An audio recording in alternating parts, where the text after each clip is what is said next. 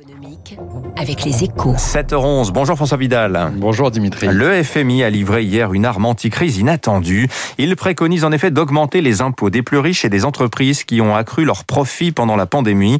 Euh, ceci afin de faire preuve de solidarité avec les principales victimes de la crise.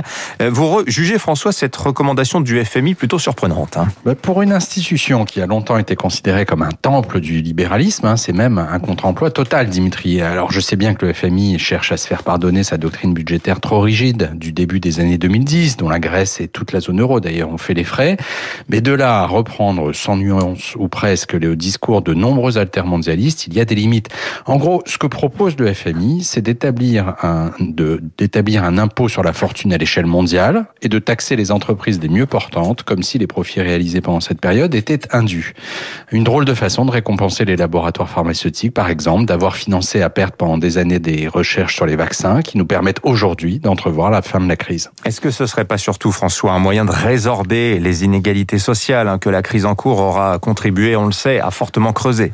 Alors sur le papier, l'idée est évidemment séduisante hein, et je suis sûr qu'elle aura beaucoup de partisans chez nous, au pays de l'impôt roi, où elle a déjà été évoquée d'ailleurs. Il ne fait évidemment aucun doute qu'il faut trouver un moyen de corriger les excès de la mondialisation pour trouver un, retrouver un minimum de cohésion sociale. Mais avec le genre de solution qu'avance le FMI, on va surtout faire fuir les contribuables les plus aisés et les entreprises les plus performantes. Car qui peut imaginer qu'un tel dispositif soit appliqué de manière équivalente partout dans le monde?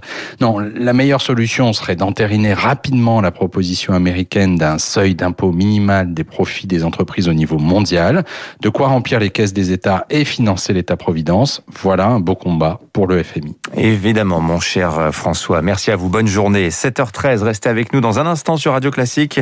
Le directeur général de COFAS, Xavier Durand.